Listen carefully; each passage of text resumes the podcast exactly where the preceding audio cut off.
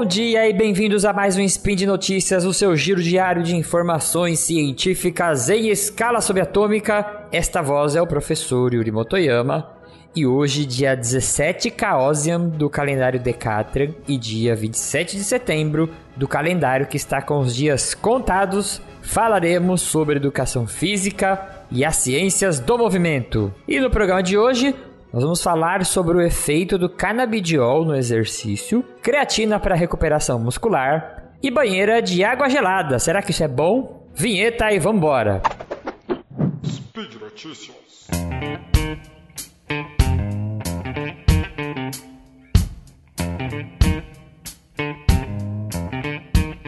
Primeira notícia, eu peguei de um congresso que eu participei recentemente. Eu participei de um congresso chamado Congresso Europeu de Ciências do Esporte, que é um congresso internacionalmente bem reconhecido na área de exercício. E ele teve um dia onde ele separou uma, uma temática só para falar sobre os efeitos do canabidiol do exercício. E foi muito interessante porque já existem até um número razoável de pesquisas com animais, não existem tantas pesquisas com humanos. E eles falaram até de conforme vão avançando essas pesquisas com o canabidiol, como que a indústria farmacêutica vai se apropriando disso, né? Para resumir aqui, o canabidiol, ele é um canabinoide derivado da planta cannabis sativa, né, que a gente conhece aí popularmente como a planta da maconha. E ele é uma substância não tóxica, ao contrário do THC, que é o tetrahidrocannabidiol, que é a substância que tem efeitos intoxicantes, vamos dizer assim, da planta. O canabidiol ele tem várias utilizações, é, ele não é proibido pela agência antidoping, quando a gente vai falar de esportes, e ele parece ser seguro e tolerável né, nas doses utilizadas em pesquisas, ele é tolerável em humanos. E o que foi observado, foi discutido muito durante essa palestra, né, essa apresentação que eu, do Congresso, é, sobre os efeitos positivos do canabidiol no contexto esportivo. A gente já sabe que o canabidiol tem bastante efeito anti-inflamatório, analgésico em modelos animais. Ele também tem efeitos ansiolíticos em situações de que, indu que induzem estresse, a gente pode imaginar em alguns tipos de esportes. E tem um artigo que foi comentado durante a apresentação. Eu vou deixar um artigo para vocês aqui na referência da postagem da mesma autora que fez a apresentação, tá? Que é um artigo de revisão. Porém, quando a gente participa de congressos, muitos artigos ainda estão em fase de produção, alguns não foram publicados, então eu não consigo trazer muitas das coisas que eles comentaram aqui para vocês, né? Mas quem entrar em contato comigo, eu posso mandar o resumo, né? Que eles disponibilizam um caderno com o resumo das apresentações. E aí eu posso disponibilizar isso para vocês. Mas a autora ela comentou uma pesquisa onde ela puseram indivíduos para correr durante 60 minutos, uma intensidade moderada, e depois eles fizeram outro teste onde eles correram com uma intensidade que vai aumentando com o tempo até a exaustão. E aí eles fizeram dois grupos, um tomava placebo e um tomava uma dose única de canabidiol de 300 miligramas. E o interessante foi que não houve nenhuma alteração nas variáveis corporais. Eles falam no artigo de uma tendência para um aumento do VO2.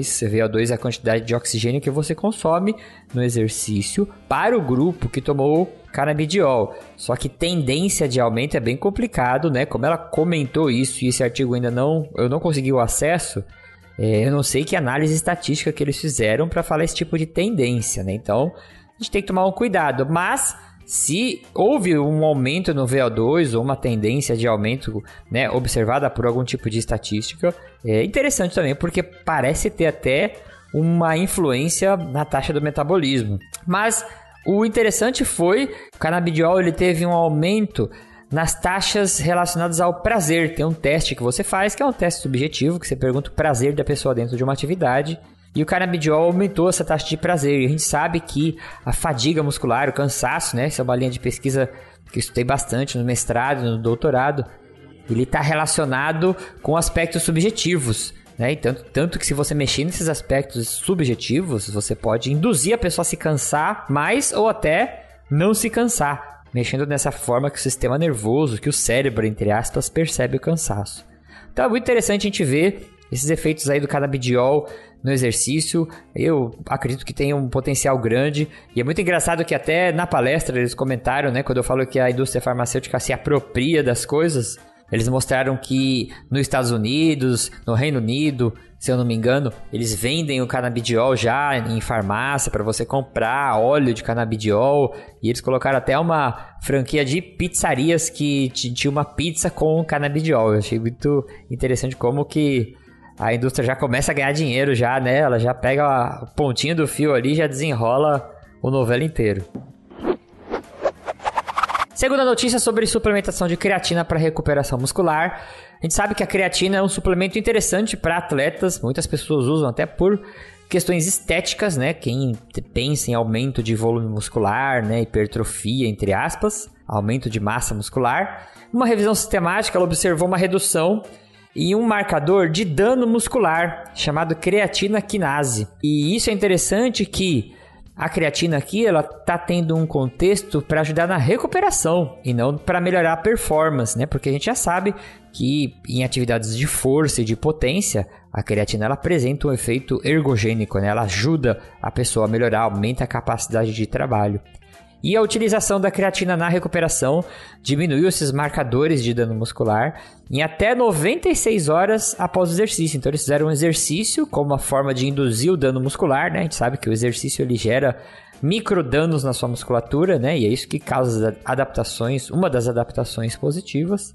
E aí, esses microdanos causados pelo exercício, eles foram, entre aspas, reduzidos ou recuperados de uma maneira mais eficiente com a suplementação de creatina. Como é uma revisão sistemática, né, existe uma análise qualitativa dos artigos e os próprios autores recomendam ter um porém aí, né, como tudo tem um porém, a gente tem que olhar com bastante cuidado nesses estudos, porque eh, existem alguns vieses que podem acontecer aí. Então, às vezes a metodologia que foi utilizada ou às vezes a forma de randomização, então eles dão uma nota para os estudos e isso pode sugerir que essa evidência não seja uma evidência tão forte assim, né? E aí, de novo, vou falar a palavra direcionamento, mas pode ser que a gente veja aí que no futuro mais artigos, mais ensaios clínicos investiguem isso e pode até a gente pode até dizer que a creatina possa ter um efeito interessante na recuperação muscular, né? Já que é um suplemento que já é muito utilizado, não é tão caro assim, né? Até a acessibilidade é boa para atletas e ele já tem bastante evidências de ter efeitos positivos na performance de força e potência. E a última notícia é sobre banheira de água gelada. Eu achei interessante que nessas Olimpíadas era comum a gente ver né, quem seguia os atletas nas redes sociais, via lá que o seu atleta preferido estava se recuperando, deitadão numa banheira lá de água gelada, descansando, se recuperando. Então ele fazia um treino pesado e ia para a banheira, né? E aí outra revisão, agora uma revisão narrativa, essa é uma revisão agora que ela tem um peso de evidência menor, porque é o ponto de vista de um autor, né? Ele levantou alguns benefícios e malefícios desse procedimento. Então ele foi olhando na literatura e ele viu que a recuperação com banheira, ela pode ser muito boa, mas se for utilizada de forma pontual, que eles chamam de forma periodizada. No treinamento a gente usa essa palavra periodização para dizer que algumas estratégias elas devem ser pensadas e feitas em momentos diferentes. Então ele falou que se for de forma periodizada, pontual em períodos específicos onde a fase do treinamento é mais intensa, a banheira pode ser uma forma boa de melhorar a recuperação muscular, né?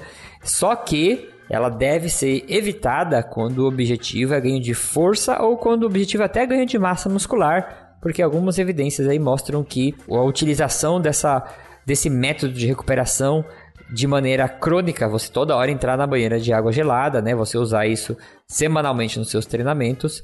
Se o seu esporte precisa de força, a recuperação na banheira ela pode te atrapalhar, reduzindo o ganho de força muscular ou ganho até de massa muscular. E por hoje é só. Lembrando que agora você pode ouvir meu podcast 4 de 15 lá no feed do Portal Deviante. Se você curte ciência, movimento, exercício, saúde, tenho certeza que você vai curtir.